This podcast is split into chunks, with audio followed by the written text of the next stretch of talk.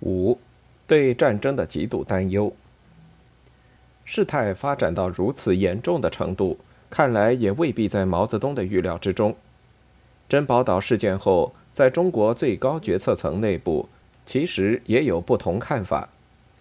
一种是以林彪为首的，以黄永胜、吴法宪、李作鹏、邱会作等人为主要成员的军委办事组的意见。他们深信苏联会借机报复。对苏联发动大规模入侵的可能性估计较高。另一种是以陈毅、叶剑英、徐向前、聂荣臻为代表的一些老帅们的意见。还在二月十九日，鉴于美英报纸有消息说苏联要出兵中国，苏联也在远东秘密进行军事演习，使深信苏联的战略中心在欧洲的毛泽东感到难以理解。于是提议四位老帅研究一下国际问题。珍宝岛事件刚一爆发，毛虽然估计上比较乐观，相信打不起来，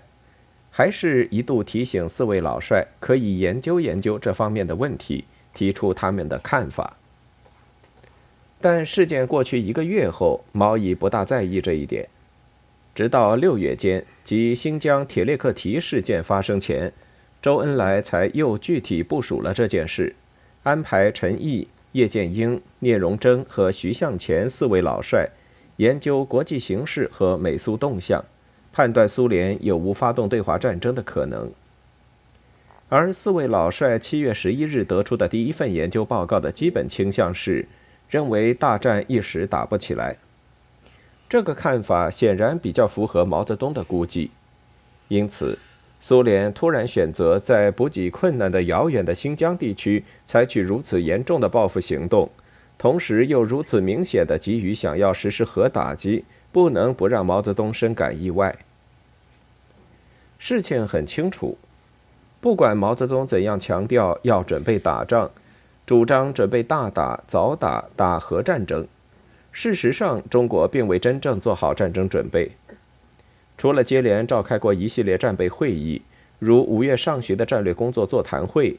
六月二十日至七月四日召开的三北地区作战会议，以及军委办事组座谈会等，林彪等人极力强调国防开支要成倍增加以外，具体的大战准备实际上尚未开始。毛泽东、周恩来都不止一次的讲，让苏联人打进来比较有利。可以使他陷在人民的包围中间，就是核战争也没什么可怕。中国地广人多，苏联丢几颗原子弹也没什么了不起，何况我们也有原子弹。但是在东北可以打人民战争，在新疆怎么打呢？真要丢原子弹，先得把人口疏散开来，才能发挥地广人多的长处。现在人口和大工业。都还大量集中在大城市里，真的打核战争岂能不吃亏？毛泽东这时也感到原子弹的威胁，明确讲：中央领导同志集中在北京不好，一颗原子弹就会死很多人，应该分散些。不难看出，毛泽东几个月前讲要准备打仗，很大程度上还是出于国内动员的需要，相信让他打进来，就使我们动员起来了。相信有备才能无患，但随着越来越多关于苏联蠢蠢欲动的战争消息传来，情况迅速开始发生变化。据报，五六月间，苏联在中苏和中蒙边界地区的军事活动大幅增加，大批军队被从欧洲调往远东，苏联远东和外蒙古相继修缮和新修建了一批军用机场。苏军正在距离中国主要核设施只有四百英里的地方进行侦察和搜集气象数据，矛头直接针对中国核基地。与此同时，苏联开始开动舆论机器，大肆攻击中国，并与其盟国统一口径。随后，苏联更向美国及其盟国就向中国进行核打击一事进行试探。事态一下子发展到如此严重。得知苏联确有先发制人的可能之后，毛泽东和中共中央都相当紧张，意识到先发制人是苏联传统的战略观念。苏军武装入侵捷克本身就是一个例证，表明他随时都可能发动对中国的陆空袭击，甚至是实施核打击。对此，必须急谋应对之策。八月二十六日，在得知苏联正向东欧国家试探对中国实施核打击的反应的消息后，中共中央、中央军委紧急发布文件，宣布成立由周恩来任组长的人民防空领导小组，迅速组织疏散城市人口。迁移工厂，号召厂矿企业职工和城市居民自力更生，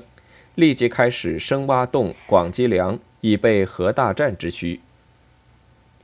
八月二十八日，中共中央又紧急发出毛泽东批示照办的《中国共产党中央委员会令》，特别要求新疆党政军民随时准备对付苏联的大举进攻，防止突然袭击。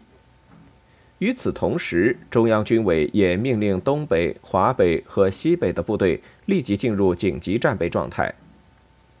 在此前后，美国和英国的报纸都在醒目位置登出消息，断言苏联欲动用中程弹道导弹携带核弹头，对中国的重要军事基地以及北京等重要工业城市进行外科手术式的核打击。和苏联关系如此对立，形势如此紧张，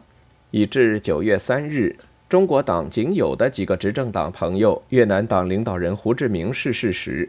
因获知苏联部长会议主席柯西金也将赴河内吊唁，周恩来率中国代表团于四日参加吊唁活动后，当天便匆匆回国，连追悼会都没有参加。